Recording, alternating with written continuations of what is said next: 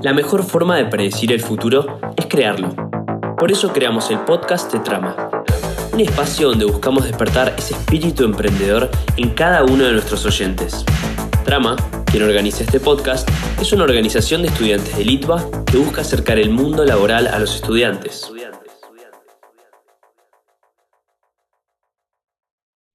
Buenas a todos, ¿cómo están? Yo soy Nico Buchstein y hoy tengo un espectacular invitado. Eh, Diego Zavala es ingeniero mecánico con una especialización en Supply Chain Management eh, en la UTN. Tiene más de 10 años de experiencia en industria minera, automotriz, metalúrgica y consumer goods. Hoy por hoy es eh, Program and Project Manager del equipo de Industry X de Accenture. Diego, un gusto que estés acá. muchas, muchas gracias por venir. Nico, buenas tardes y muchas gracias por la invitación. Un gusto total estar en, el podcast de Trama. Bueno, Diez, perfecto. Mil gracias por sumarte. Y ya ahora sí para arrancar, como primera pregunta, así para, para empezar a conocer un poco más sobre vos, sobre lo que haces, quería preguntarte, bien, que me digas vos en tus palabras, ¿qué es y a qué se dedica Accenture? Accenture es una empresa de consultoría global pero eso es bastante general eh, hablar, como muy amplio y un poco ambiguo. Si yo lo tuviera que decir en mis propias palabras, te diría que es, es una empresa que se dedica a, a, trabajar la transformación, a hacer transformación, a causar transformación en los clientes, en nosotros como, como empleados y como equipos de trabajo de Accenture y, en, y en la sociedad también, en la comunidad. Así que el corazón eh, de Accenture está en el, en el cambio, y esto puede sonar un poquito eh, marketinero, pero la realidad, si, si, si, analizamos el tipo de proyectos y el tipo de actividades que hace, no solamente de cara al cliente, sino de cara a, la, comunidad de Accenture, realmente hace transformación. Distintos tipos de transformación. Que va por un lado de, de, de, la, la, industria, del mercado, transformación en ese lado hacia nuestros clientes, eh, con ayuda de nuestros partners, de nuestros equipos de trabajo, pero también eh, transformación internamente, porque eh, nosotros vamos cambiando y vamos siendo transformados en la medida que, que, vamos creciendo dentro de Accenture y nos vamos exponiendo a distintos equipos de trabajo, distintos proyectos, distintas industrias y mercados, eh, distintos interlocutores y, también a la sociedad a través de, muchos programas que tienen que ver con eh, facilitar el conocimiento o, dar conocimiento y acceso a tecnologías eh, y herramientas a, distintos tipos de, de, personas, ¿sí? Y en distintos tipos de geografías, eh, con distintos tipos de condiciones y de trasfondos socioeconómicos, culturales, de, religión, de, orientación sexual. Eh, por eso es, yo digo que el, el corazón de, lo que hace Accenture está en la transformación. Espectacular, tremendo. Muy interesante esto que decís, sobre todo una empresa tan grande como es Accenture que, que trabaja tal vez en tantos países, tantas ciudades, tantos contextos distintos. O sea, no, no es una empresa chiquita que, que tal vez como, como una consultora tal vez común y corriente, por así decirlo, que no sé, tiene dos, tres clientes y va variando. Accenture es una empresa enorme y, y me da mucha curiosidad esto que decís y preguntarte también cómo, hace, cómo hacen dentro de Accenture para tal vez adaptarse a todos estos cambios internos y externos, ¿no? Todo esto, los cambios que vemos hoy en día con respecto al COVID, con respecto a la vuelta a la nueva normalidad, con respecto a la tecnología nueva que va surgiendo dentro y fuera de la empresa. ¿Cómo hacen para, para ir adaptándose a esto y mantenerse siempre tal vez en la vanguardia de lo que es el, el mercado de consultoras? Qué, qué, buena pregunta esa. No, no, no tiene una única respuesta. Hay, van hay varias maneras en donde, donde Accenture mantiene esa, esa dinámica de, de innovación y de, de constantemente estar eh, buscando lo nuevo, lo disruptivo, este, porque bien lo decís vos, por ahí otro tipo de compañías o de, empresas de consultoría, chicas o grandes, eh, realmente en este sentido no hay, no hay mucha, no, no tiene mucho peso si es chico o grande, eh, eh, por ahí se dedican a hacer un tipo de proyecto que es un poco más estándar o un poco más eh, eh, cuadrado, si se lo quiere llamar de una, forma bastante llana.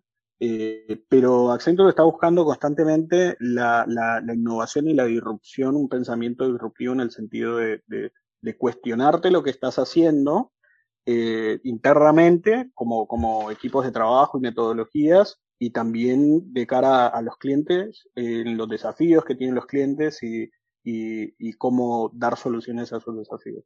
Hay varias formas. Primero, eh, la primera que yo te podría mencionar es la, cultura de Accenture y, y las políticas internas de Accenture que tiene que ver con, con, equidad, con inclusión y con, y con eh, enfoque en, proyectos y en trabajos innovadores, ya el hecho de tener una, una multiculturalidad dentro de Accenture acá en Argentina, eh, según los indicadores que nos, que nos comparten el equipo de, de recursos humanos, eh, tenemos alrededor de 50 nacionalidades distintas solo en Argentina trabajando eh, internamente. Y tomamos en cuenta que acá en Argentina somos alrededor de 11.000 empleados en Accenture, en las distintas áreas de, de Accenture y a nivel global somos alrededor de 569.000 empleados en 120 países, más de 6.000 clientes, 40 eh, distintos tipos de industrias o mercados, si se le quiere llamar así. Entonces, la diversidad en sí misma es un potenciador muy grande porque si todo es homogéneo, todos pensamos igual, todos tenemos trasfondos parecidos, no hay mucha innovación. ¿sí? Pero si tenemos diversidad, ya de entrada nos estamos asegurando que hay distintos tipos de pensamiento y distintos tipos de abordaje hacia una solución. O hacia un problema en realidad, porque la solución se construye, eh, sino más bien distintos tipos de abordaje y, y el approach hacia, hacia un distinto problema. Eso ya de entrada nos enriquece. Lo segundo es que eh, Accenture es una, es una compañía muy, con una organización muy líquida. ¿Qué quiere decir esto? Que tenga una organización líquida. Que las jerarquías a veces son, eh, son un poco borrosas. No hay, no hay un, no hay un esquema tan verticalista como en algunas otras compañías. Entonces, ese, esa forma de, de relacionamiento interno también ayuda mucho a enriquecer las soluciones nadie tiene la verdad revelada, entonces la participación lo que va a asegurar es que haya distintos approaches eh, a, un, a, un, mismo tema. Eh, lo otro también tiene que ver con, eh, con las metodologías que usamos para, eh, para, para, poder establecer el marco de trabajo con, con nuestros clientes o en los proyectos que, que, hacemos delivery o que hacemos la planificación para poder resolver tiene que ver con, hay una metodología interna de Accenture que se llama Form, que está basada en, metodologías ágiles, y el centro tiene que ver con la co-creación. Entonces, ¿a qué me refiero con, con co-creación? Quiere decir que no hay soluciones preestablecidas hacia los problemas, y lo que se trata de hacer es co-crear en conjunto, de un trabajo colaborativo, para poder eh, llegar a una solución, porque entendemos que hay soluciones que, o, hay problemas que requieren soluciones customizadas y que no todo puede ser un empaquetado. ¿sí? Entonces el enriquecimiento viene a través de, de, esa forma de trabajo, no solamente de, lo ágil, a través de, por ejemplo, Scrum, a través del trabajo en, en, sprints, en dar eh, resultados rápidos o MVPs rápidos, ¿sí? Un, un, algo que yo pueda usar eh, en un tiempo corto y que le pueda dar funcionamiento y que eso lo pueda escalar, no solamente en ese sentido, sino en, en cuál es el input de, de, de, la solución, a través de qué vienen las, las ideas, cómo vienen las ideas, cómo estoy, cuál es, cuál es mi enfoque para resolverlo.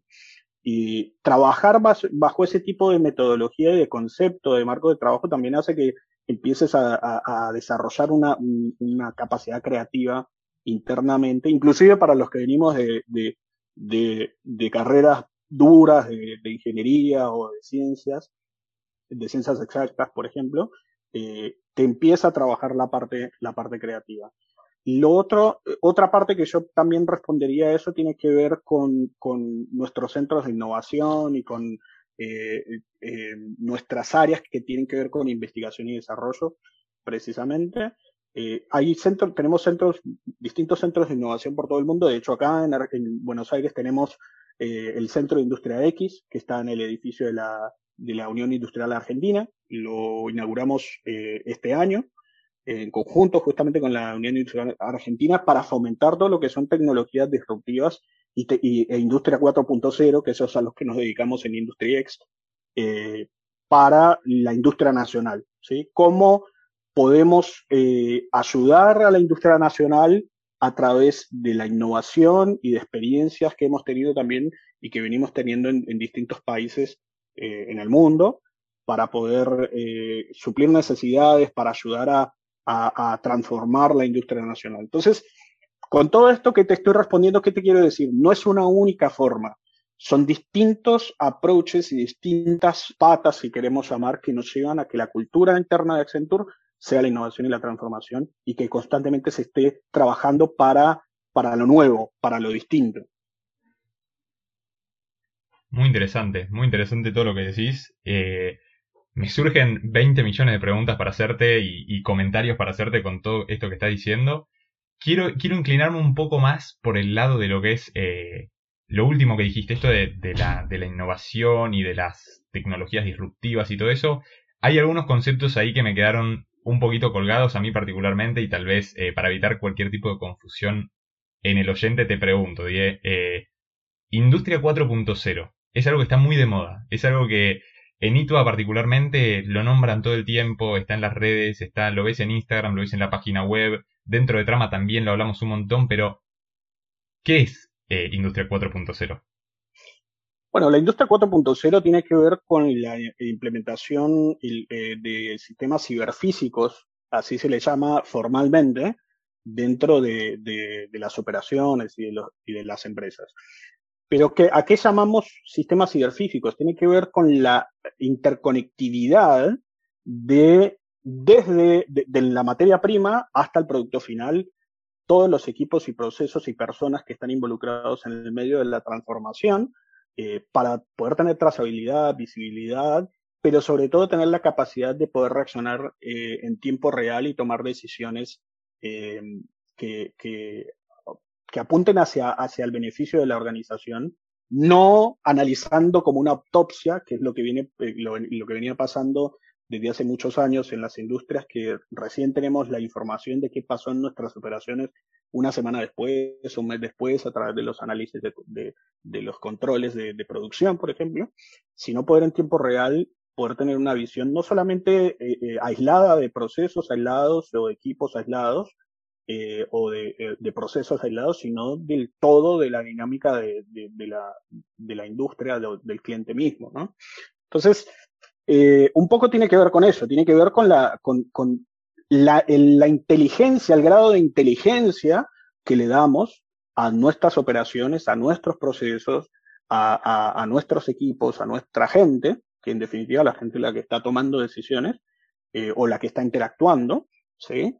¿Cómo le damos inteligencia operativa, inteligencia situacional para eh, poder eh, reaccionar mejor ante cambios? Un gran ejemplo es el COVID. Ninguna empresa estaba preparada para, eso. No existían protocolos para, trabajar con esto y sin embargo nosotros eh, llevamos a cabo muchísimos proyectos en medio del COVID de manera 100% remota. De hecho, uno, de los, grandes proyectos que, de los que estamos súper orgullosos es de, eh, implementamos un IROC, que es un centro integrado de operaciones remotas e inteligentes, eh, con una empresa que por un, tema de confidencialidad no, no, podemos decir, pero es una empresa minera y están eh, para que operaran la mina, no estamos hablando de visualización, estamos hablando de operación de los equipos y los procesos mineros, que generalmente las operaciones mineras están en lugares súper alejados de las ciudades, igual que la industria petrolera de oil and gas, porque los yacimientos están súper alejados en lugares remotos y no hay casas, no hay hoteles cerca, entonces la gente tiene que ir a vivir en, en, estos lugares y trabajar de un modo que se llama campamentado, que es, estás unos días allá trabajando 100% dedicado y después te vas unos días a tu casa de descanso. Y es súper difícil trabajar de esa forma, súper duro. Entonces, eh, hicimos este centro y ahora están operando, eh, están operando sus equipos y procesos mineros desde el centro de, una ciudad en un piso 48. Entonces, entonces es una, es una cosa loca que hace que para mucha gente puede decir, pero vos me estás diciendo que están operando camiones y perforadoras de gran tamaño que transforman, que, que trasladan 300 toneladas o más eh, de, de, de, roca y lo están haciendo de forma remota, cómodamente, desde una sala, con una vista hermosa, en un piso 48, en un centro financiero de una ciudad. Sí. Ese fue uno de los grandes proyectos que realizamos eh, durante el año pasado eh, y durante una buena parte de este año también, donde hubo un montón de, transformación, no solamente en, en, la tecnología, porque hay, por ejemplo, hay equipos autónomos, hay equipos que ya no son tripulados por personas, sino que se controlan a través de, eh, de lógicas, justamente, y de sistemas inteligentes donde hay una conjunción de sensores, eh, eh, elementos mecánicos, neumáticos, hidráulicos, y distinto tipo de tecnología también de inteligencia artificial que ayuda a que los equipos eh, trabajen de, manera autónoma, no son tripulados. Pero si hay un controlador atrás de estos sistemas que lo que tiene que verificar es que el trabajo que se está realizando sea de acuerdo a lo planificado, ¿sí? Pero no hay nadie arriba de la cabina de esos camiones ni de esos, ni de esos perforadores, por dar este ejemplo puntual. Entonces, esos son, eh, eh, son proyectos realmente transformacionales porque no son solamente desde la tecnología, o sea, no solamente estamos poniendo tecnología nueva, sino que estamos cuidando la seguridad y la integridad de la gente. Vos tenés que pensar que en ese tipo de industrias el, impacto a nivel salud y los riesgos de seguridad son altísimos y que hay, y que hay una tasa de accidentalidad bastante grande eh, no solamente por estar en estos lugares de trabajo, que ya de por sí son peligrosos, sino por la exposición que tenés a polvo, a vibraciones, a niveles de ruido, eh, el mismo traslado, el mismo hecho de lo que te comentaba de trabajar en lugares tan remotos y estar lejos de tu familia, lejos de una ciudad, donde eh, los servicios de salud y educación son mejores, donde tienes tiempo de esparcimiento y recreación, donde te puedes, puedes hacer cursos, preocuparte por tu por tu educación, por, por eh, progresar a nivel académico también, eh, y un montón de cosas más que hacen parte de la vida misma y que trabajar en estos ambientes te lo corta de alguna manera. Entonces, que la gente deje de viajar a la, a, la operación minera o al sitio de trabajo que es tan remoto y con tanta cantidad de condiciones de seguridad y de salud tan, tan eh, de tanto riesgo, es una super ganancia y una transformación también en la gente. Ahora, también hay una transformación a nivel no de calidad de vida de lo que estaba hablando, sino también de skills. Esta gente no se queda sin trabajo. El que estaba arriba del, del, camión manejándolo no se queda sin trabajo. Se hace todo un trabajo de, reskilling, de upskilling, para que estén preparados para trabajar en las nuevas condiciones en las que están, con nuevas herramientas, porque ahora no van a estar manejando un camión, pero van a estar adelante de, varias pantallas viendo indicadores y viendo gráficos de control sobre variables, eh, justamente indicadores que tienen que manejar y que tienen que estar atentos para poder tomar acciones eh, tanto correctivas como proactivas para poder eh, lograr sus objetivos como, como proceso y como empresa, ¿no? Entonces, necesitan otras herramientas y también hacemos un trabajo, hemos hecho un trabajo muy grande en este sentido para capacitarlos y para que estén listos para trabajar de esta manera. Entonces, eh, como ves, este tipo de proyectos son súper integrales en la forma de, abarcar la transformación. Y, para hacer una nota más de, comentario acá, también transformación a nivel de, brecha de género, porque en este tipo de industrias eh, tradicionalmente son dominadas por, los hombres, ¿no? Son súper masculinas, donde la cultura es súper, es, eh, ha sido muy tradicional y, muy, y un poco ha dejado afuera desde muchos años, desde, sus inicios, a, las mujeres, por ejemplo. Entonces, ver cómo a través de los años, a través de ciertos programas, se van promoviendo la incorporación de mujeres en estos, en estos rubros, en estos, cambios, en estos campos. Y de hecho, nuestro proyecto, eh, la líder de este IROC, es una mujer, es una ingeniera en minas, eh, que tiene, tiene un, background muy, muy interesante y muy fuerte en este tipo de, proyectos y que asumió el liderazgo. Ahora ella es la líder de toda la operación y ella es la que coordina las interacciones entre las áreas, que son áreas súper técnicas y súper operación también, muy, muy, muy técnico y muy operativo, y ella es la líder. Entonces hay una transformación real detrás de todo esto, no es solamente poner chiches nuevos, por decirlo así, no es solamente poner tecnología nueva, no es solamente poner herramientas de data analytics, por ejemplo, que procesen la información que vienen de un montón de lugares. Pues vos tenés que pensar esto. Eh, todos los equipos y todos los sensores y todos los sistemas de información y eh, que controlan los procesos y los equipos están mandando un montón de información al mismo tiempo. Entonces es un mar de información que tenemos, de datos en realidad, no es información todavía, son datos.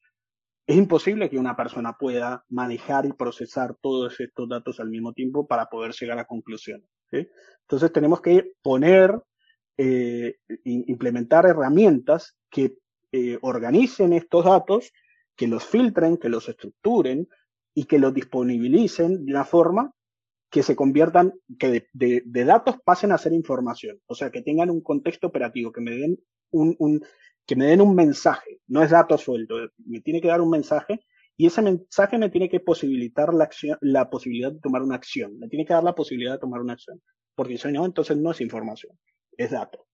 Eh, y para poder llegar a ese nivel, eh, hay que hacer todo un trabajo a través de herramientas de data analytics, de machine, learning, de inteligencia artificial, donde yo tenga esa información eh, de una forma que me permita tomar decisiones o tomar acciones, pero que al mismo tiempo también me recomiende cosas o que me prescriba, me, eh, prescriba cuáles son eh, las, alternativas o las acciones que yo tengo que tomar para poder volver a mi camino, a mi, a mi plan, si estoy fuera de mi plan, o que me digan, eh, guarda, que si seguimos en este mismo camino vamos a tener tal problema.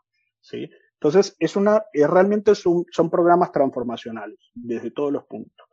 Sí, total. Te, iba a decir eso. Me resulta muy, muy interesante. Eh, como que me vuela un poco la cabeza, de cierta manera, pensar cómo, tomando el ejemplo que acabas de dar, eh, que me imagino que habrán hecho varios otros también, pero tomando el, ejemplo que, acabas de dar con la, con la minera, pensar que hace 10, 20 años eh, la minería era un, trabajo tan, tan manual, sin datos, que entrabas como peligroso, donde era poner las manos en el barro, de cierta manera. Era como todo, todo muy complejo, todo muy peligroso. Eh, y, de cierta manera me, me, parece muy loco cómo me empezaste a contar sobre una minera y cómo terminaste hablándome de transformar los datos en información y del machine learning y de la inteligencia artificial y de cómo también eh, me resulta muy importante esto de, que las mujeres también puedan eh, participar de, este, de estos rubros y, de, y este, de este tipo de industrias.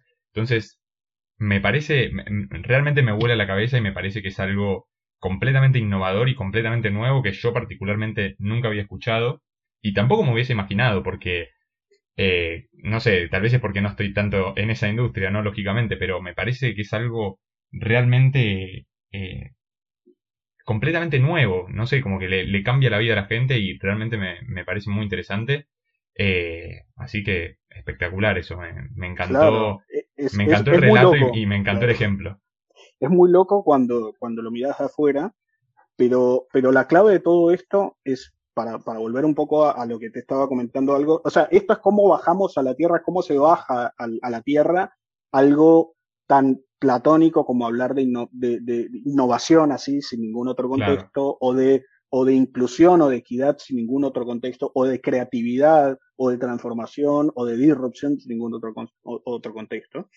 Esto es bien a la tierra, bien con los pies en el suelo, concretamente cómo, cómo, cómo Accenture trabaja de una forma eh, eh, de una forma integrada con distintas especialidades, porque no es que yo me lo sé todo, yo Diego Zavala, que soy líder de este tipo de prácticas como iRock, me lo sé todo, entonces yo implemento todo solo. Es imposible, no existe el hombre orquesta, no existe la persona orquesta que toca todos los instrumentos y que sabe todas las especialidades. El que te diga que tiene todas las especialidades, eh, te está mintiendo. Entonces, claramente, hace falta tener una diversidad de talentos lo suficientemente amplia y fuerte y con profundidad y con excelencia para poder llevar adelante este tipo de proyectos. Entonces, Accenture tiene una cantidad de prácticas súper interesantes y que, y que son tan amplias como la vida misma, eh, porque así es el mercado. El mercado tiene una amplitud tremenda, hay un abanico de industrias, cada vez más industrias y más novedosas, nuevas en tecnología de punta, apuntadas a, por ejemplo, que apuntan a, la salud, a la innovación en ciencias de, de la salud o, medicina o, justamente tecnología de punta. Y a veces lo que, lo que termina pasando en la medida que van evolucionando las empresas, los mercados, la tecnología, los clientes, las necesidades también, porque las necesidades van, van evolucionando. No es, no es lo mismo la necesidad de las empresas de los años 80 que las necesidades de hoy. ¿Sí? Entonces, Eso, eso también te indica que las necesidades van evolucionando en sí mismas. Entonces, en la medida que eso va evolucionando, los talentos tienen que ir creciendo también, tienen que irse especializando también en ciertas cosas y van creciendo y van apareciendo nuevas áreas y nuevas prácticas que antes no eran conocidas. Y también empieza a suceder algo muy, muy curioso, que es que eh, las industrias, los distintos tipos de mercados o de, o de, o de tipos de, de industria, empiezan a prestarse especialidades y prácticas porque ven que dan resultados. Y esto no es algo de ahora, sino que ahora se está fomentando más. Esto es algo que ya desde la época de Ford se veía, de hecho, de, donde él, la historia nos comenta, o esto es lo que nos dicen por lo menos, que de dónde salió su idea de las líneas de producción continuas, de una, de, un, de matarife, de una, de, una fábrica de, carne, ¿sí? De un frigorífico donde veía cómo cada, cada parte del proceso iba cortando una pieza distinta y así iban avanzando. Te dijo, che, esto lo puedo usar para la fabricación de, automóviles. Y ahí empezó ese proceso. Entonces, eso nos dice la, la, el relato, ¿no? Pero eh, más allá del relato, es una realidad muy fuerte que cada vez se viene viendo más, porque las industrias empiezan a ver que en otros mercados, en otras prácticas, en otras especialidades hay cosas muy interesantes que se pueden aplicar a, la misma industria. Entonces, un ejemplo de esto es el IROC. ¿El IROC de dónde surge? Surge de los programas espaciales. Los centros de control de la NASA, por ejemplo, fueron los primeros pre-IROCs, donde tenías un montón de especialistas, esos directamente no estaban operando nada, pero eran los especialistas en la materia, los llamamos los eh, SME, Subject Matter Expert, y eh, y ellos estaban constantemente monitoreando eh, y, estando atentos, dándole seguimiento a lo que estaba sucediendo en los programas espaciales y en los vuelos y eh, dando soluciones. Ellos puntualmente no estaban operando nada, pero sí estaban monitoreando. Entonces, el concepto fue evolucionando y fue cambiando y transformándose y creciendo y madurando hasta el punto que es aplicable a un montón de industrias distintas y, eh, que, donde se operan los, procesos y los equipos. O sea, no estamos hablando de estoy viendo a través de una camarita, sino yo estoy operando un equipo, un proceso. Tremendo.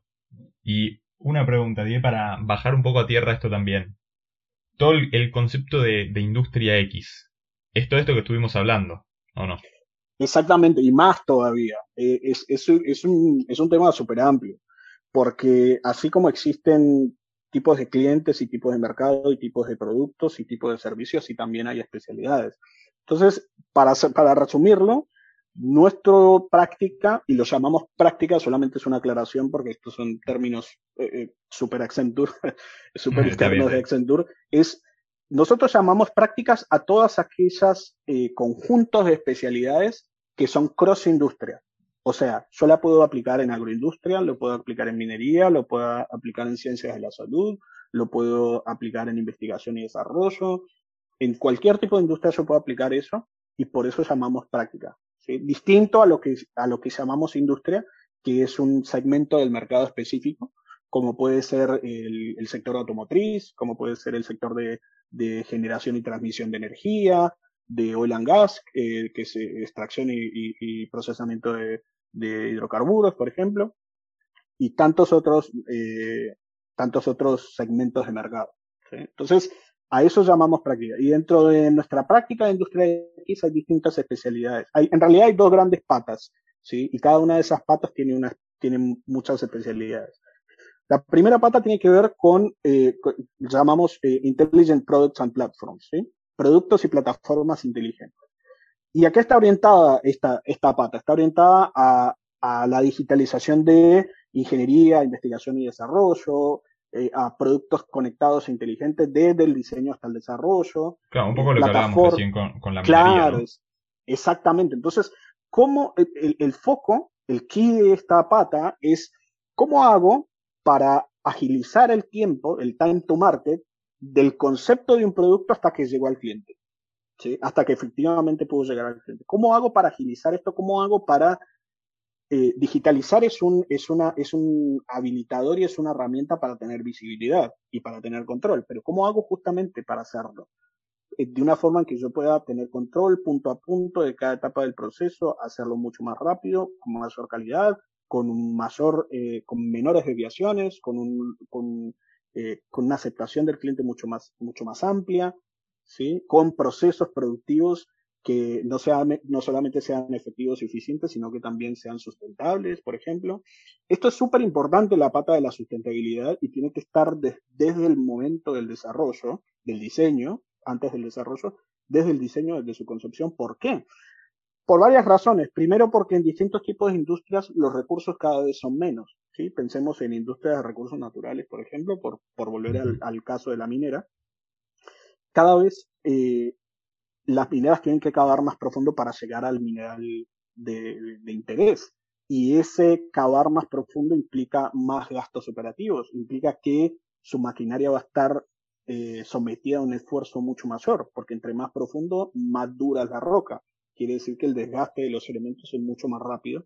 Quiere, quiere decir que hay que pensar cada vez más en cómo mejorar la forma en la que se está explotando el mineral para que económicamente sea viable, pero también sostenible, porque no puede haber, no puede haber una explotación a cualquier costo medioambiental, por ejemplo. Entonces, los gobiernos cada vez están endureciendo más eh, las, las, eh, los controles sobre, sobre emisiones, sobre, eh, sobre derrames, sobre, sobre, por ejemplo, sobre desperdicios, ¿sí? Cada vez hay más controles en ese sentido y eso está perfecto, es como debe ser, debe haber cada vez más control porque tenemos un solo planeta, este, y, eh, y las industrias están moviéndose en ese sentido, cosa que hace unos 20 años no era tan, no era tan, tan, tan visible, habían pocas industrias que realmente estaban buscando cómo innovar, pero en la medida que la sociedad fue ejerciendo presión, eh, eh, y, y, los países eh, fueron ejerciendo presión, entonces las, las empresas empezaron a invertir en desarrollos al punto de que ahora regionalmente, por ejemplo, tenemos nuestros, nuestros vecinos de Chile, que trabajamos muy fuertemente con ellos, eh, tienen la primera planta termosolar de Latinoamérica. ¿Sí? Y tienen, y generaron uno, uno de nuestros clientes tiene ahora el primer módulo de generación de, de, de hidrógeno verde para hacer la transformación de todos sus equipos eh, eh, en, en, en, consumidores de hidrógeno y dejar atrás el, el diésel. ¿sí? Entonces, esos son pasos agigantados, tremendos, increíbles, que nosotros vamos a acompañar y, y, que acompañamos a nuestros clientes a que, a que, a que hagan y estamos súper interesados que desde el diseño de un producto o servicio ya esté tomado en cuenta esto. Entonces, ¿cómo se hace para, para poder realizarlo? Bueno, con esta pata de Intelligent Products and Platforms. Y la otra pata que tenemos es la de Digital Manufacturing and Operations, que ese es el, el, el grupo al que yo pertenezco, ¿sí? que lo que busca básicamente es cómo hacemos para que nuestra ejecución de, de nuestros productos o servicios sea lo más eficiente, lo más ordenada, a nivel costo eficientemente, pero también a, nivel recursos, ¿sí? Y que sea sustentable en el tiempo también. Y de con tecnologías innovadoras, de formas innovadoras, transformando los procesos productivos también, porque no se trata solamente de poner un sensor más, no se trata de, de poner una palanquita más, se trata de transformar eh, los procesos en sí mismo para, para, para tener un mejor resultado, no solamente para los clientes, sino para la sociedad en general. Así que es, es, es bastante, el, trabajo es bastante interesante, es, eh, es muy desafiante, eh, nos, nos lleva a que tengamos que estar constantemente eh, expuestos a, tecnologías y a procesos y a nuevas formas innovadoras de, de trabajar.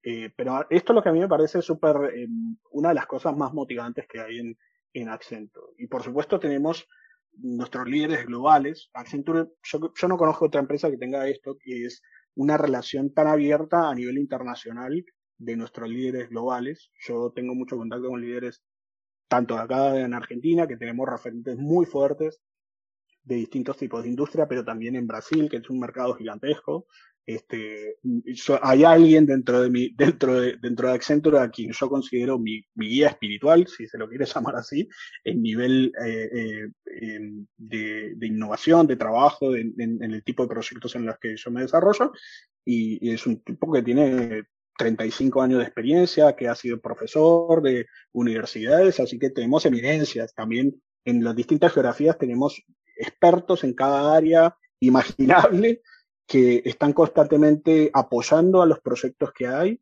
eh, para, para poder innovar, para poder eh, ayudar a los clientes a generar valor, no solamente a, través de resolución de problemas, sino de transformación de, ellos, de sus procesos productivos, de, de, las habilidades de su gente, de transformación organizacional a través de, cómo cambiamos nuestro modelo operativo, porque hay, hay, hay, desafíos que nos llevan a tomar decisiones que no siempre están tan claras tomar. Y esto es un punto, eh, si, querés una, anotación ahí, un, comentario, es, este es un punto en que en, que la facultad no se habla mucho y es que las personas son las que toman las decisiones. Vos podés tener mucha tecnología atrás, puedes tener toda la sensorización que quieras, puedes tener gemelos digitales para poder hacer simulación de escenarios de what if, llamamos, es qué pasa si yo hago esto cuál es el resultado, sin tener que exponer a mis procesos productivos o equipos a eso. ¿Qué pasa si yo hago esto? ¿Qué pasa si yo hago otro? Entonces, para eso sirven los gemelos digitales. Vos puedes tener toda la tecnología que quieras, al final del día los que interactúan son las personas, ¿sí? Entonces, ¿cómo, cómo tenemos una estructura definida y un camino definido, un flujo de trabajo, como llamamos nosotros definido, para resolver problemas del día a día, sin perder oportunidades y apuntando siempre al óptimo global? Estos son modelos operativos. Y esto es un gran campo de trabajo también, que incluye conocer de tecnología, conocer de procesos productivos, conocer de cómo están armadas las organizaciones y cómo se toman las decisiones para poder ayudar a los clientes en el camino de transformación. Así que es súper amplio y súper... Eh, nos pueden dar horas para hablar de esto, pero, realmente Accenture trabaja en, en, este tipo de, de, proyectos y en este tipo de iniciativas. Eso, eso, eso te iba a decir, es súper amplio, es, es increíble, o sea, eh, me nombraste, no sé, 200, 200 industrias distintas, distintos países, distintos profesionales, de acá, de allá, eh, no sé, me parece, me parece increíble y me parece súper amplio y es como decís vos, o sea, podríamos estar, no sé, yo a mí, a mí la verdad es que me interesa mucho y siento que podría estar, no sé, una hora más hablando. Eh, lamentablemente se nos está se nos está yendo el tiempo, así que, Die, lo que yo te iba a preguntar es lo siguiente, que es nuestra pregunta de cabecera en el podcast de Trama, y me resulta bastante interesante hacerte esta pregunta en particular a vos, eh, siendo parte de Accenture, siendo, siendo parte de una, de una empresa tan amplia, con una visión tan amplia también en todas las industrias y en varios países también, que es, ¿qué está tramando Accenture para, para el futuro que se viene? Uf, qué, qué buena pregunta. Eh, desde mi humilde punto de vista, Accenture está tramando eh, que nuestros clientes internalicen el cambio y que nuestra sociedad internalice el cambio también, la transformación, así como nosotros lo, aplicamos a través de nuestros proyectos. Eh, y, esto tiene distintas aristas, tiene desde la incorporación de nuevas tecnologías y nuevos partners, porque sabemos que solos no, no lo podemos hacer, para eso necesitamos diversidad de talentos, pero diversidad también de especialidades. Eh, y hay muchas iniciativas en este sentido, Accenture viene trabajando muy fuerte en este sentido. Eh, ah, voy a hablar de algunas, por ejemplo, que fueron públicas hace poco. Hace poco hubo la, adquisición de, de, una, de una empresa de consultoría especializada en robótica que se llama Pollux. Ahora es parte de Accenture. Y eso es parte del ejemplo de que Accenture le interesa le interesa el, talento, le interesa la especialidad, le interesa la diversidad tanto en personas como en especialidades y busca, busca, busca hacerse parte de, esos, no solamente de los mercados, sino de las habilidades y de los, y de los, em, y de las personas que llevan adelante estos, estos talentos. Así que lo, yo creo que en ese sentido Accenture trama seguir en este camino de la innovación, a través de la investigación, a través del fomento de, de, nuevas tecnologías y de nuevas herramientas y de nuevos métodos, eh, pero también a través de potenciar a los que están trabajando en la innovación, que esto es súper importante, porque tenemos casos donde, donde Accenture ha, ha, eh, ha unido a, sus equipos de trabajo a distintos tipos de emprendedores, de, empresas, empresas que empezaron pequeñitas haciendo una especialidad eh, súper novedosa y Accenture dijo, está increíble lo que estás haciendo, vení que acá te vamos a apoyar. Y esa es la forma como trabaja Accenture muchas veces. Ve cómo hay personas y, pequeñas empresas innovadoras, pequeños eh, grupos de personas que, que, se plantean un trabajo, eh, una especialidad innovadora y dice, vení vamos a trabajar juntos porque esto está súper interesante lo que estás haciendo y lo necesitamos, necesitamos darle visibilidad a esto, necesitamos escalarlo a nuestros clientes que puedan ver el, valor que podemos obtener a través de esto. Entonces, eh, yo creo que lo, eh, lo, que trama Accenture tiene que ver con eso, pero siempre apuntando a la generación de valor. Y esto a veces es, es difícil de entender cuando uno viene de trabajar de, de, sectores o de áreas o de prácticas que todo el tiempo están pensando en reducción de costos. ¿sí? Cuando vos estás pensando en reducción de costos todo el tiempo, es muy difícil ver generación de valor. Porque vos solamente podés, reducir, solamente podés reducir. Solo puedes sacar y sacar y sacar y va a llegar un límite en donde no puedes sacar más. Pero en generación de valor no tenés límite. La generación de valor tiene que ver a través de la transformación, hacia, a través de pensar de una forma distinta, como este tipo de casos que yo te, te, mencionaba. ¿sí? Así que desde mi, desde mi humilde punto de vista, creo que esto es lo que está Max Espectacular. Die, muchísimas, muchísimas gracias por sumarte. ¿Cómo lo pasaste? No, perfecto, excelente. Bueno, genial, genial. Diego Zavala, Program y Project Manager del equipo de X de Accenture. Nos vemos en el próximo episodio. Esto fue otro episodio del podcast de Trama. Muchas gracias por escucharnos y si querés saber más, nos podés encontrar en redes sociales como Trama ITBA. Si querés escuchar próximos episodios, no te olvides de seguirnos en Spotify.